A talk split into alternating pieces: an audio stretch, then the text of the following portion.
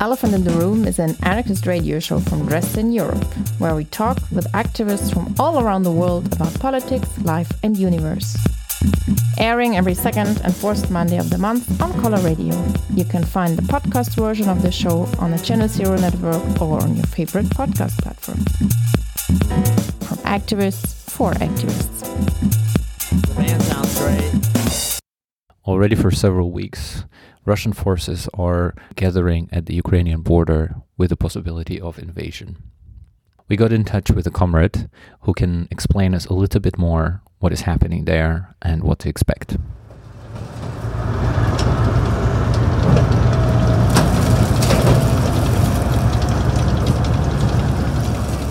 Today we have a comrade and a friend, Ilya, an anarchist activist who's currently staying in Ukraine. Hey, Ilya.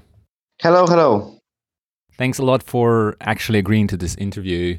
Today we will be talking a lot about different things. And I think for a lot of people, it is really confusing on what is happening right now in Ukraine.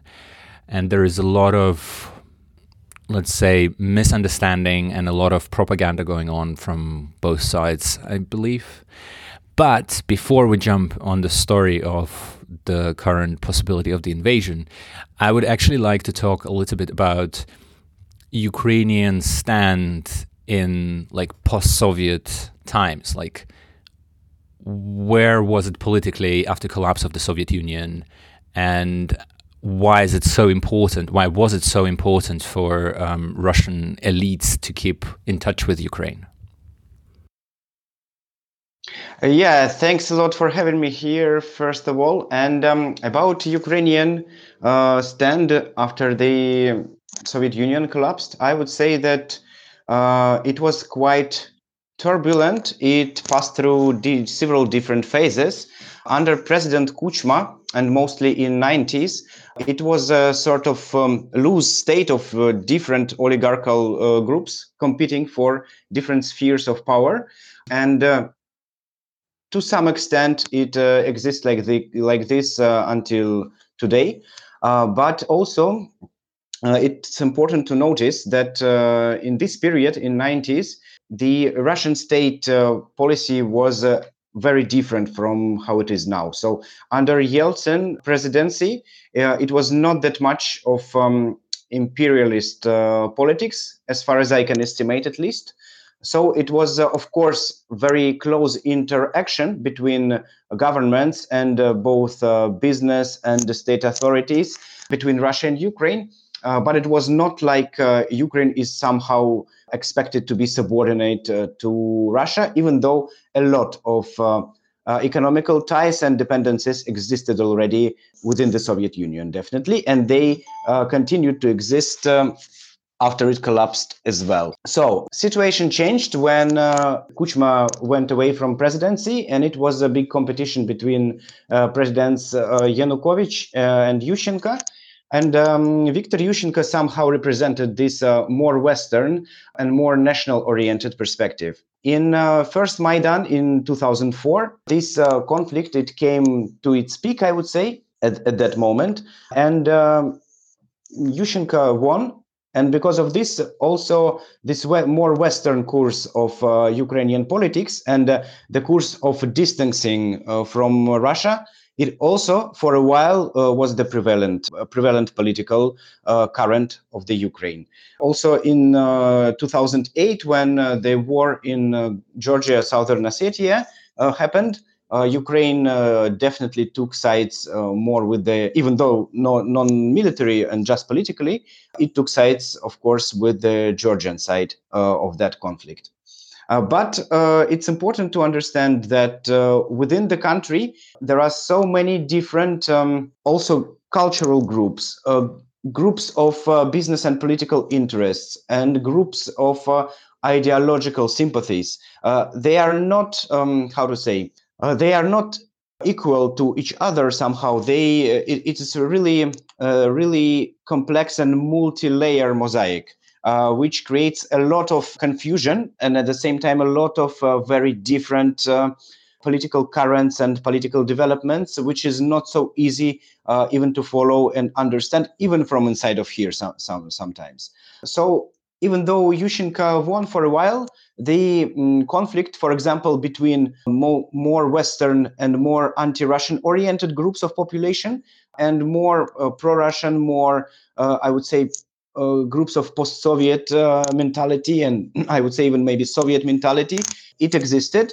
And it was somehow also connected uh, with the political groups who promoted more Western course and uh, those who, uh, some oligarchical clans and even mafia clans, uh, who was more up to interact with Russia, uh, with Russian authorities. Also, I would say in some corrupted manner. Also, it's important to understand that in Ukraine, there is a lot of corruption and a lot of shady politics of behind the curtains politics are going on all the time. And um, much more than in Europe, for example, even though we all know that in Europe it also exists, the declaration, official declaration, uh, declarations of local authorities is not necessarily uh, correspond a lot uh, with their uh, actual activities. So after presidency of Yushchenko, Yanukovych uh, returned to, to the aspiring for presidency and finally won elections. If I am not mistaken, it was 2009, something like this. And uh, after this uh, situation became uh, very unclear because um, he took a very sly very sly um, line i would say. Like uh, constantly going trying to pretend both to dealing with the west and with the uh, russian authorities. Uh, so because of it he created a lot of confusion within the population. And uh, after uh, first, he made some agreements with European unions, and then tried uh, to to cancel it very unexpectedly and to move into the uh, sphere of Russian influence more even officially.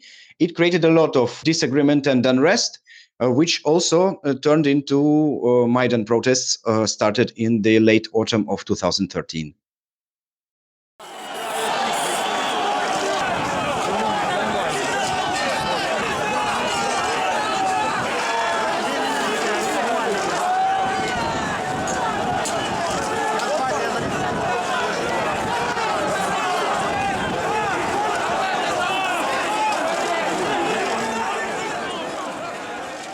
Talking about Maidan, can you wrap it up a little bit for the listeners? Like what happened there, but in a really short version because the story is really long, with the key points that might be interesting for our listeners about who was participating, what was like, why was it provoked, and what were the results of the Maidan. Yeah, uh, sure. Uh, of course, it's very hard, really, to to uh, describe it briefly. Uh, but I try best I can. So first, it was the mainly student protest, uh, which uh, appeared after uh, this uh, political um, uh, political steps of uh, Yanukovych, which were very unpopular amongst the population and amongst the youth, especially. Many people were a lot of um, a, a, lot sympathetic of being like closer to European Union, of having this without visa possibility to go to European Union without visas and other collaboration. And when Yanukovych stepped back uh, from this line, which he previously declared, it was the trigger of the large protests of youth and mainly student youth in November of 2013. But it was not only the youth which were very unhappy with the politics of um, uh, Yanukovych. So after the youth uh, were beaten heavily by the riot police, it provoked a very intense retaliation from the bigger parts of the society. Uh, so I would say that starting from that point, it was mm, very multi-layer, uh, multi-class protests, which really broad stratas of society participated in, uh, like uh, ordinary citizens, many people from different regions of Ukraine. They came in uh, into streets of Kiev and also in many other uh, cities, including uh, eastern and western uh, parts of country. Mm, people came to the streets uh, and also after a while st- started to occupying administrative buildings. Uh, the most intense protests took place in Kiev and also in several western cities, which are believed to be more pro-Western, more distant from Russia, more Ukrainian speaking, and of that kind. The conflict came through several sta- stages of, uh, of, of worsening of the confrontation and then of uh, temporary pacification.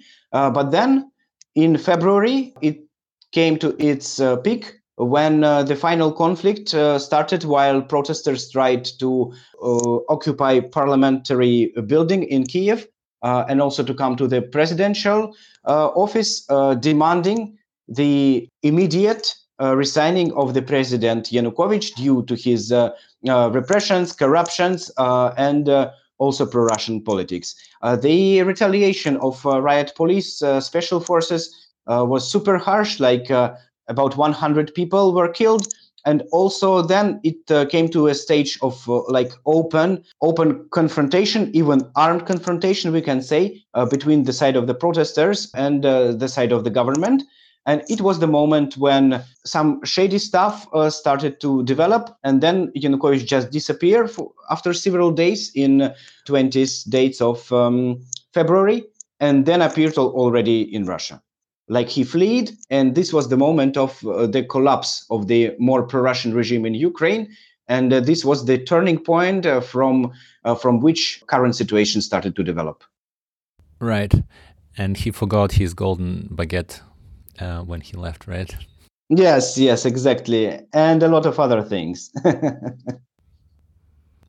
A lot of people in the west actually somehow under the russian propaganda and around the disinformation campaign actually started believing in this narrative that what happened in Ukraine back in 2014 was a fascist coup that was actually kind of supported by NATO and some like journalists, also liberal, but apart from liberals, there are also anarchists and leftists who reproduced that narrative that it was a NATO coup and there was a fascist government that was established afterwards.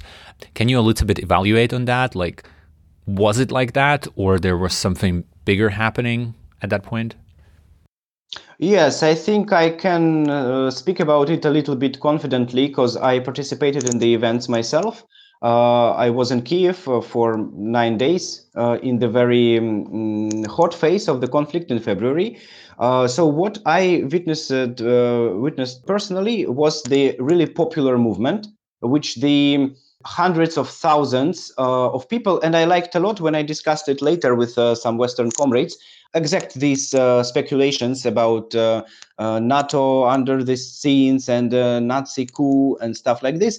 People answered me that okay, if there are hundreds of thousands of people on the streets, it cannot be just orchestrated coup or some um, stuff like that. So far right, of course, participated in this, participated actively, uh, and made uh, somehow effective polit- political developments in this, very aggressive, very dominant, and uh, to a certain point successful. But they were still a minority, of course, of these um, protests. And uh, even though they their ideological influence, it really existed. This we should admit uh, but it was not the one uh, who were absolutely legislator of the protests or people who really designed the demands and the ideological face uh, of these events. If it was just not like that, uh, I saw a lot of very spontaneous popular self-organization. Uh, I saw a lot of very sincere popular unrest and anger against the state establishment, which really uh, made uh, this country uh, poor and humiliated somehow. So, of course, to the biggest extent, it was uh, absolutely authentic popular uprising, even though, of course, all the political powers which could took benefit from it tried to influence as hard as, as they could and uh, partly successful. But this is also, I take this uh, mostly as the questions to us as to libertarians, anarchists, uh, radical left, if you want, uh, where we were in this period, why we weren't organized enough to make a good competition with fascists and so on. Uh, this is not the question to Maidan movement or to the people of Ukraine, but to us mainly. And uh, once again, to summarize, Maidan was the uh, popular uprising first of all. After Maidan, what happened was let's say Putin was disappointed, and there was a lot of uh, political speculations and political here and there. And there was, at the end of the day, the occupation or takeover of Crimea and then the move um, in Donbass. Can you a little bit summarize what actually happened between 2014 2015 and now and how much of a conflict was brewing there or the things that are happening right now just popped up out of nowhere?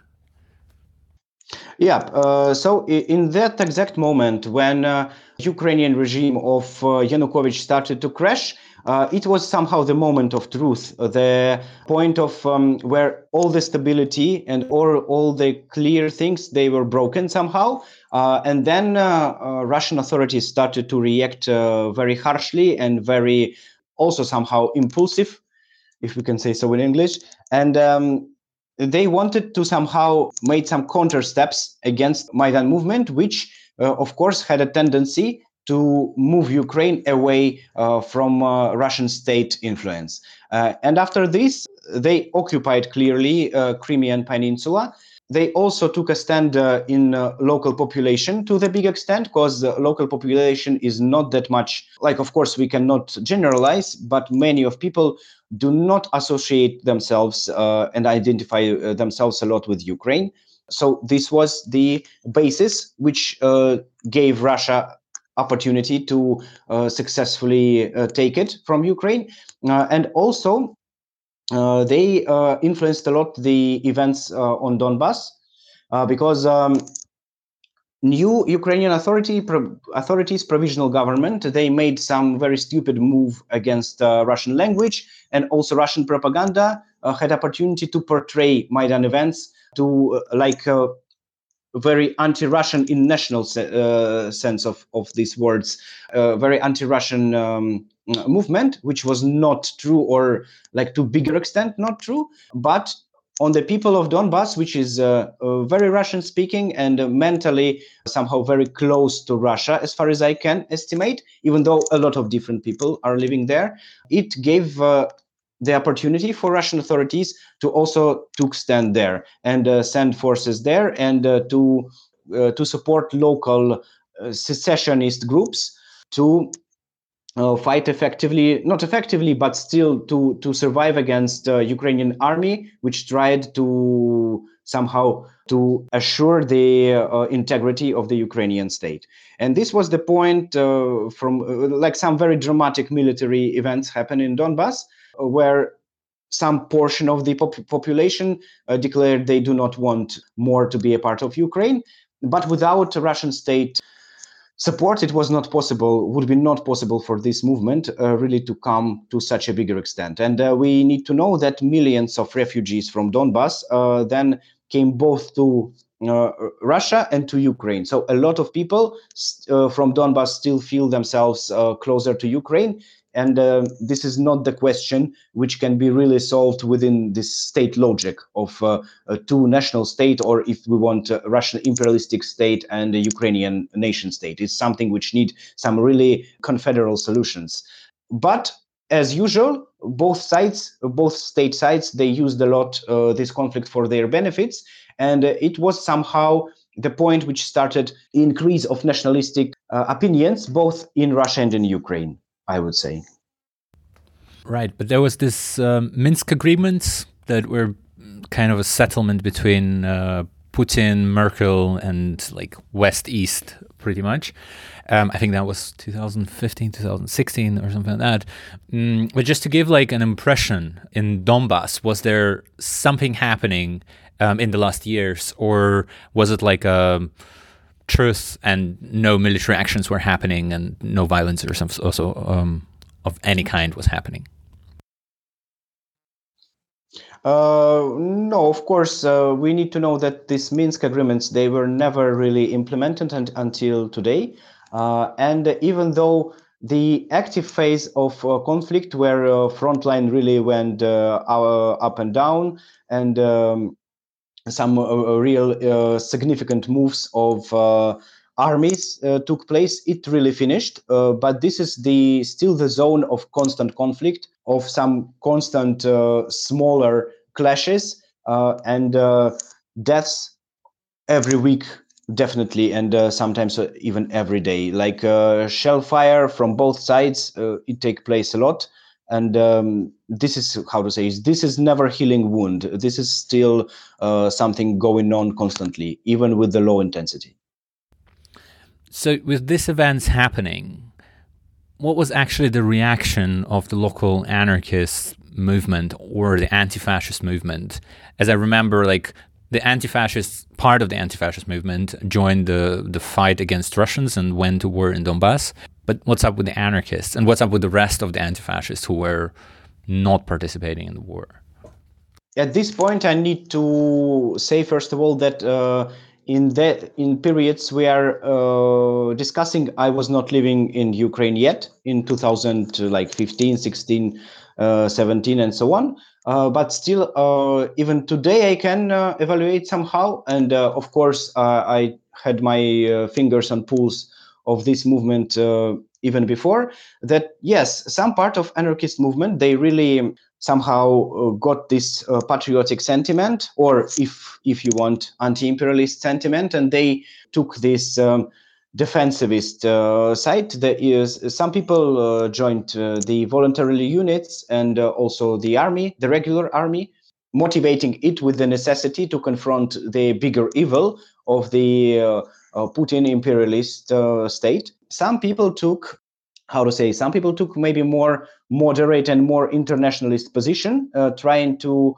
stress that both sides of course are by no no way good and both sides make uh, very oppressive and uh, uh, bad politics. I mean, both Russian state side and Ukrainian state side.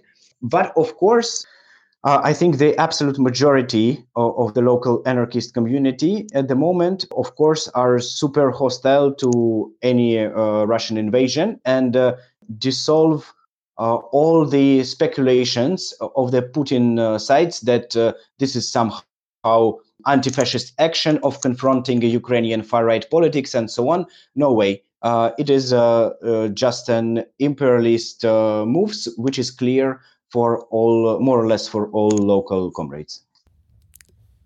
This year started as a huge shitstorm. Russians invaded with their CSTO partners Kazakhstan, like protesting Kazakhstan, and actually helped Tokayev regime to kind of stabilize now there is a possibility of a war in Ukraine. Can you give your thoughts on why actually Putin starts this, you know, like really aggressive moves really fast? Actually, like uh, it, has been, I think, s- several months since they started moving the, the the the army to the Ukrainian border and the Kazakh crisis and so on. What is your thoughts on the reasons why this is happening? Mm, I think if we will speak very in general and overall, uh, then um, uh, Putin regime is somehow on the uh, desperate situation because at one point it is still very powerful, having a lot of resources, a lot of control under its own territory. Uh, but at the same time, um, their power is a little bit going out like a sand between between uh, fingers like in different places uh, there are clear cracks in this um, uh, putin designed uh, system of uh, border states which are supposed to be kind of satellites of his regime like kazakhstan belarus kyrgyzstan armenia.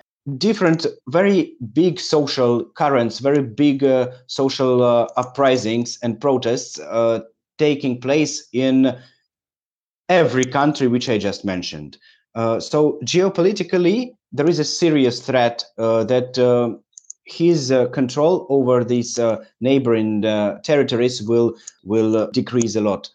Also internally economical situation started to degrade in uh, Russia since uh, 2014, since actually this Maidan events and Crimean takeover and the big sanctions from the uh, Western powers against Russia, it triggered a lot of um, constant economical decrease and also a lot of popularity which Putin took after Crimean takeover now is uh, already absent, now is gone. Also, it was somehow galvanized uh, under the COVID pandemic uh, which also didn't co- contribute at all to his popularity amongst the population. So he is now actually to big extent not that much popular leader even inside the country. So this is the big, how to say, kind of desperate situation that uh, at the same at one time you are still very powerful, but you see uh, like situation uh, like life itself somehow playing not at your at your favor. And uh, i think all these aggressions is somehow uh, desperate attempts to uh, still prevent this power from going away to for, to still to somehow preserve this authoritarian rule to be in to to be cracked down and finished I think like historically remembering all the bullshit that Putin was doing in the other countries was normally as you were mentioning an attempt to kind of take attention away from uh, the internal problems. How popular actually the current conflict with Ukraine in Russian society? Like, is it a patriotic imperialist euphoria that, yeah, let's fucking take it, or there is a resistance, or nobody supports that? Like, what is brewing inside of the big Russian community? Mm, this for me is a little bit hard to estimate like correctly because uh, I haven't been in Russia since almost three years. But uh, at the same time, uh, I can say that um, people who I am staying in contact with, of course, they are super pessimistic with this uh, war perspective. Uh, but you need to understand, of course, that this is uh, some specific ideological frame which I am in contact with. Normal people, as far as I can estimate and assume, and as far as, far as I can see on my just ordinary familiar people, uh, I would say they are still uh, not that much optimistic with the perspective of the big war uh, with anybody because they understand uh, pretty clearly that it will result in deaths, uh, in uh, even further economical uh, decrease, and even um, super huge television propaganda, which is like year after year becoming more and more terrible. In Russia, it's like kind of constant tide of shit uh, like going directly to the brains of the people even this is not actually capable to really turn the people in favor of war so no, there is no patriotic euphoria as far as I can see at all in Russia. This is actually a kind of de- depressive time mm, after all these pandemics, after all the battles around uh, uh, QR codes and uh, vaccination, and also some other unpopular steps of the authorities, some electoral fraud, clear electoral fraud, which we witnessed uh, this autumn in Russia. Uh, like all this is very bad ground uh, for people to become really hysterical. Even though, of course, if war started, I assume, as it almost always happen, initially it can provoke some patriotic increase, but I think it will not be stable and uh, really considerable. And uh, if uh, uh Russia face any determined resistance and any big problems in Ukraine in case of aggression. I think all this um, pro-state patriotism will go away very, very soon and turns to its opposite. On the other side, Ukrainian government is right now trying to use the situation as well, like moving really fast with the Western allies getting weapons and so on and so forth. But what was like a summarized reaction inside of Ukrainian society of the Ukrainian government? Like, what are they trying to do apart from all this like mobilization efforts and so on? Uh, I think Ukrainian government. Uh, well, actually, now situation is not that much clear for me because uh, since 2014, uh, actually, this, uh, as as I mentioned already before, this conflict in the east of uh, Ukraine, it fed both Putin regime uh, and local authorities because uh, uh, when you have this um, uh, how to say defensive uh, nationalist patriotic hysteria uh, it is really easier to preserve yourself from the any questions from below from the grassroots level like what's going on in our country why is it so poor why is it so deep in shit you have clear fast answer to all of this this is because of the external enemy and this was the tool used a lot by local authorities. Like this uh, attitude of uh, uh we will take uh, we will uh, take measures on all the internal problems after external threat will go away. This actually not that much popular in Ukraine, but it existent. it is really vocal at some parts of the society. Now, what we can say now, it is clearly that um, uh, Zelensky government fighting in many different ways with its uh, uh, political opponents, both former President uh, Poroshenko, which is now under criminal prosecution, uh, also more uh, pro-Russian forces like Medvedchuk, which is also now under criminal prosecution, and his party under huge repression. Also, somehow uh, far rights are also came under repression uh, since their um, believed uh, patron, Interior Minister Avakov, uh, resigned several months ago. After this, uh, some people from the Azov movement, from this National Corps, uh, which is large, largest far right party in Ukraine in the moment, they came under arrest and so on. So Ukrainian state consolidate itself somehow now. Uh, this is very visible. What, how it affects uh, internal politics, exact this war threat. Uh, to me, this is not that much visible now, but really alarming tendencies of uh, uh, threatening executive power in the hands of president and his crew. They are definitely taking place. And talking about politics of the current government, like how would you describe them? I remember Zelensky being a populist who, like, yeah, we will fight corruption, we will make everybody happy, and so on.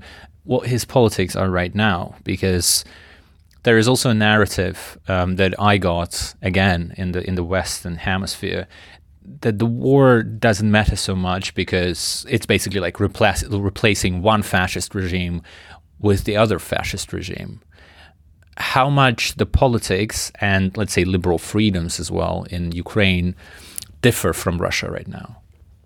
I would say that uh, Zelensky government actually do not well. Uh, first of all, Zelensky regime is definitely is definitely not fascist, right? At least right now. At least because it has not that much control still. Because uh, in Ukraine, state is not as much consolidated at all as it is in Russia or in Belarus.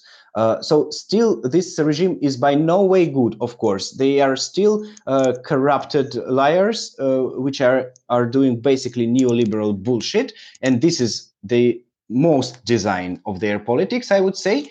Uh, but still, this country is much less authoritarian in its social structure, at least, even though it's super shitty in its economic structure this is exactly the reason why, for example, so many political dissidents uh, from Belarus, Russia, and also, for example, from Kazakhstan, they took uh, somehow shelter here.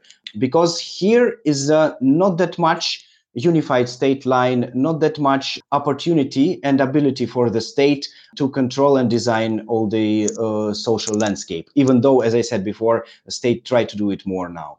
So of course, uh, taking over of Ukraine by the uh, Russian authorities or clearly pro-Russian government will be somehow a catastrophe because some more free and more, I would say, gray zone as Ukraine is now will turn to just under control area of the like a really authoritarian and really harsh uh, dictatorship of Putin. But still, uh, Ukrainian regime is really like super shitty populist uh, stuff, which has not made any positive uh, political uh, steps, as far as I can evaluate, since Zelensky came into power. Mm, the only concrete step which I can remember now was uh, uh, this uh, law about agricultural soil, agricultural lands, which can be now um, freely bought and sold on the market.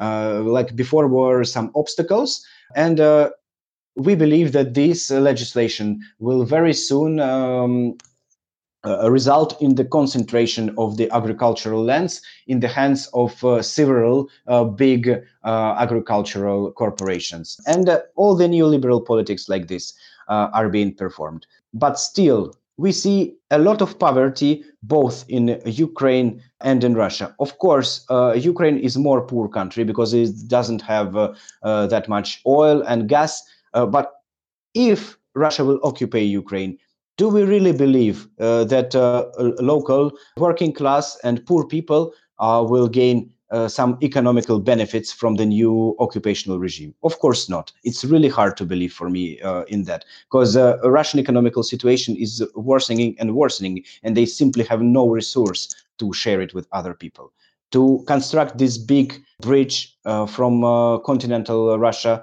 to Crimea, it took the necessity to seize uh, to seize the constructing of several bridges uh, in Siberia and in uh, in other parts of Russia. So they have no resource to share with local uh, local people, even if they would want to buy them somehow. And in uh, in the sphere of politics and uh, social construction, of course, we can expect nothing good and nothing better uh, from uh, Putin regime, and it would be even not the same, like not replacing one sheet with another sheet. Like in terms of dictatorship, of the state control and of the state oppression and suppression, of course, Putin regime currently is much more dangerous than local regime. Like local regime is not better, but is is just less powerful. A lot of things that are happening with Russia, like a lot of things that Putin allows himself eh, or allowed himself in the last, I don't know, 15 years, um, were happening in some kind of a silent okay from international community or let's say we condemn the violation of human rights blah blah blah blah blah. Um, like the situation in kazakhstan for example the recent the most recent one didn't actually cause any, uh, let's say, political or social backlash from um, other players on the political arena. For me, it's interesting. What is the reaction currently of the international community to the possibility of the invasion to Ukraine? Is it like, okay, we are going to go to the war and we are all going to fuck up Russia? Or it's more, we will be concerned if Russia will take over Ukraine and blah, blah, blah? Well, uh, I'm not sure that my picture is really correct from here, but of course, every day in the news we hear and see that, um, for example, American president and American government they really threats Russia with a huge economical uh, sanctions uh, in case of military aggression, and also we learned like uh, maybe even yesterday or these days that like uh, uh, now some military support came to Ukraine as well, not in terms of uh, military personnel, but some weapons. So I think there is some uh, reaction of the so-called international community, of course, but uh, from here, it always constantly looks like um, mm, the West is always promising, but never actually make some crucial steps which really could uh, prevent Putin from uh, from from the aggression, from the any types of, of, of aggression. So of course, people of Ukraine, I think, uh, even those uh, who had some sentiment and some sympathy about uh, Western countries, they feel themselves more and more left and abandoned by the powers which probably they believed one day. Talking about the anarchists in Ukraine. I mean, I know that the anarchist movement in Ukraine is not the strongest in the region, and it kind of like suffered from the recent conflicts uh, of like the Donbass um, conflict and so on and so forth. What is the current reaction to the possibility of the Russian invasion? What are the anarchists talking about? What are the anarchists thinking about or mobilizing to do in case the Russian forces are marching in? Uh, well, uh, now I would say that there is uh, two different modes within uh, anarchist community here. Of course, of course, we discuss it a lot, like uh, almost every day, and in every meeting. Uh, and some people are really interested in participating in resistance. some in military terms, and some also in terms of peaceful volunteering, some logistics volunteering, and so on. Uh, and of course, some other people, they are thinking more about fleeing and taking refuge somewhere. Uh, I would say that definitely I more in sympathy, and uh, this is my personal position, but also political. I support uh, the uh, the first idea. Like, uh, if you flee, you are out of any political and social protest. We, as revolutionaries, we need to take some active stand uh, not a passive stand of just observing or fleeing away. Uh, we need to intervene these events. Uh, this is for sure. Uh, the biggest challenge and the biggest question uh, in in which way we intervene them. Because if, as it happened in 2014-15, uh, if we just individually go and join some Ukrainian troops, uh, to confront the aggression, uh, it is not actually a political activity. It is just uh, um, an act of self-assimilation to the state politics, to the politics of a nation state.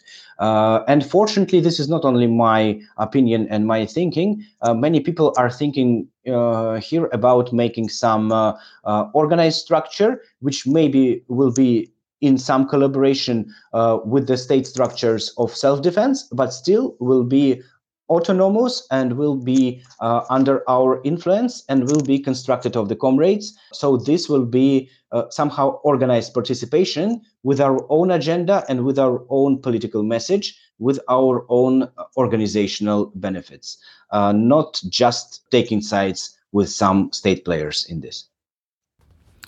Right, but some people would be saying for sure that hey, you're anarchist against the state, and now you're protecting the state and I'm pretty sure, and I'm at that position as well, so I don't share it actually, that people think that anarchists should be like out of those conflicts at all. What would you answer to them? I would answer them, first of all, thanks. Somehow this is a valuable critic. We really need to estimate how to intervene, not to become just a tool in some state hands. Uh, but definitely, if we apply some smart politics, if we apply the art of politics, I would say, we have a chance to do this. Uh, if we stay away from the state conflicts, uh, then we stay away from actual politics, as I said already before. Like uh, uh this is now the most one of the most important conflicts, social conflicts, which are going on in our region. Uh, if we like isolate ourselves from it, we isolate ourselves from the actual social process. So we need somehow to participate. Of course, this is going out of the question that we need to confront Putinist imperialism. If we need any collaborations on this way, then we need it. But of course, we need to estimate very carefully, very precautiously, how not to become dependent on the some very reactionary and negative powers. Uh, this is a, really a question, a challenge, but this is the difficult path which we can which we can go on. Like uh, but running from the challenges uh, is just equals uh, surrender in terms of promoting anarchy and promoting social liberation and revolution in our region. And this is a really uh, not acceptable position for me and for many other comrades. I think for me, it's also important here to point that all in all, Ukraine is kind of like a last stand of the former Soviet countries, not the last stand, but currently the expansion of the Putin's empire is taking more and more aggressively steps. Like again, the Kazakhstan story, um, also the Belarus story, and the full support of the Lukashenko's regime, pretty much under like certain terms of, let's say, reintegration of Belarus into Russia. All of those steps are kind of bringing the whole region back to the Putin's authoritarianism. And for us as anarchists, it is extremely important to give an answer to that and not just sit on our thrones and say, oh, that's so great. We are anarchists. We are against the state. And all of those, you know, simple, stupid politics of the state do not touch us. It's correct, of course, but at the same time, I want to stress uh, that we also mm, should not take sides with the local uh, uh, nationalist circles and the local uh, nation states, because this is also by no means uh, progressive political entities and some progressive political bodies. Uh, they are really also produce a lot of shit, a lot of oppression and exploitation, and this we really need to also vocally confront. also both vocally and by our activities. Exactly. Totally agree with that. To the listeners that are not somehow in the region, how can people support you or how can people actually get more information on the situation? Uh, well, uh, support will be, uh, first of all, of course, could be informational. Like uh, if you follow attentively to the cases which are going on here uh, and also spreading the information spreading the word. This would be like already really big thing. Also i think uh, if you have an opportunity to come in contact with also local anarchist comrades uh, which can request some kinds of support, both maybe solidarity actions, maybe making some um, conditions for people who need to, to, to flee, for example, to escape the, the region. Also, some money support can be uh, required at some time. If we will have some uh, organizational presence in this conflict, of course, it will require a lot of uh, material things and uh, finances. Uh, stuff like this. Unfortunately, uh, I cannot say at the moment some maybe unified website or some Telegram channel or something like that. This which you can follow and you will know everything. There is still a multitude of different smaller uh, smaller media uh, and uh, smaller groups, not some like really big unified union or really big unified organization, but definitely if you take some effort, you will easily come to contact with this or that faction of a local anarchist movement and uh, keeping keeping eye on this situation and being being ready to react somehow. This will be already extremely appreciable Cool. Thanks a lot for the um, conversation. Take care, and hopefully, the war won't happen and the Russians will fuck off, and there will be other things to take care in the struggle than actually organizing the resistance to the Russian invasion. Yes, hopefully. And that was it for today. Thanks for listening. You can find the archive of our radio shows on the website of the Anarchist Network Dresden. Elephant in the Room is a proud member of Channel Zero Network, an English based anarchist radio podcast network run by radical media makers from around the world.